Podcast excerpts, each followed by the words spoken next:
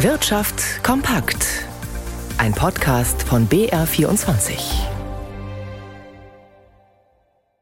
Im Studio Birgit Habrath. Husten, Schnupfen, Halsschmerzen, ein saisonübliches Phänomen. Wer deshalb das Bett hüten muss, der wird krankgeschrieben. Allerdings musste er bis vor Corona dafür den Arzt in der Praxis aufsuchen.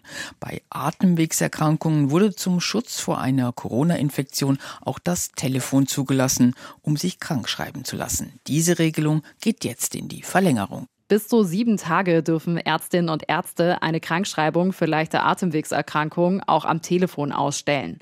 Diese darf dann einmal um weitere sieben Tage verlängert werden, ohne dass die Patienten in die Praxis müssen. Die Krankmeldung soll von den Praxen weiter per Post verschickt werden. Statt die Versichertenkarte vorzulegen, reicht es in diesem Fall, die Versichertennummer und den Namen der Krankenkasse am Telefon zu nennen. Diese Sonderregelung sollte die Praxen während der Corona-Pandemie entlasten.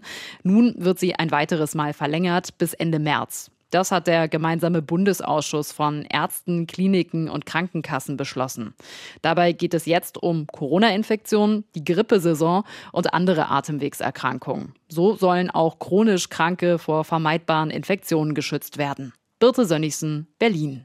Gute Stimmung heute bei Siemens. Der Münchner Konzern hat das Geschäftsjahr mit einem Milliardengewinn abgeschlossen und das trotz schwieriger Konjunkturlage. Freuen können sich auch die Aktionäre. Die Dividende steigt um 25 Cent auf 4,25 Euro.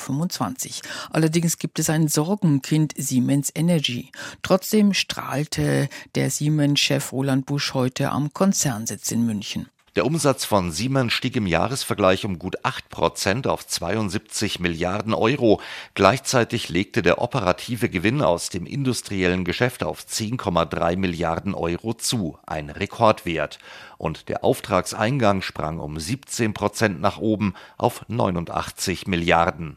Für das jetzt laufende neue Geschäftsjahr erwartet der Konzern weiteres Wachstum. Außerdem wurde bekannt, Siemens hält an der lange umstrittenen Ausgliederung seiner Sparte für große Antriebe fest.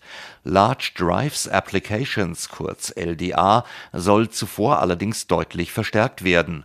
Konzernchef Roland Busch kündigte die Zusammenlegung unter anderem mit Sika Tech aus Erlangen an, einer weiteren Siemens-Tochter, die auf Technologien rund um Metallbearbeitung und Verkabelung spezialisiert ist die Belegschaft der neuen Einheit rund um LDA soll sich auf weltweit 14.000 Mitarbeiter nahezu verdoppeln.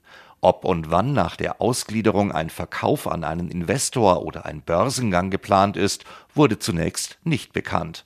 Stefan Liener, München noch zwei Meldungen des Tages. Besser im Geschäft. Zum dritten Mal in Folge meldet der Europäische Branchenverband der Autohersteller steigende Verkaufszahlen.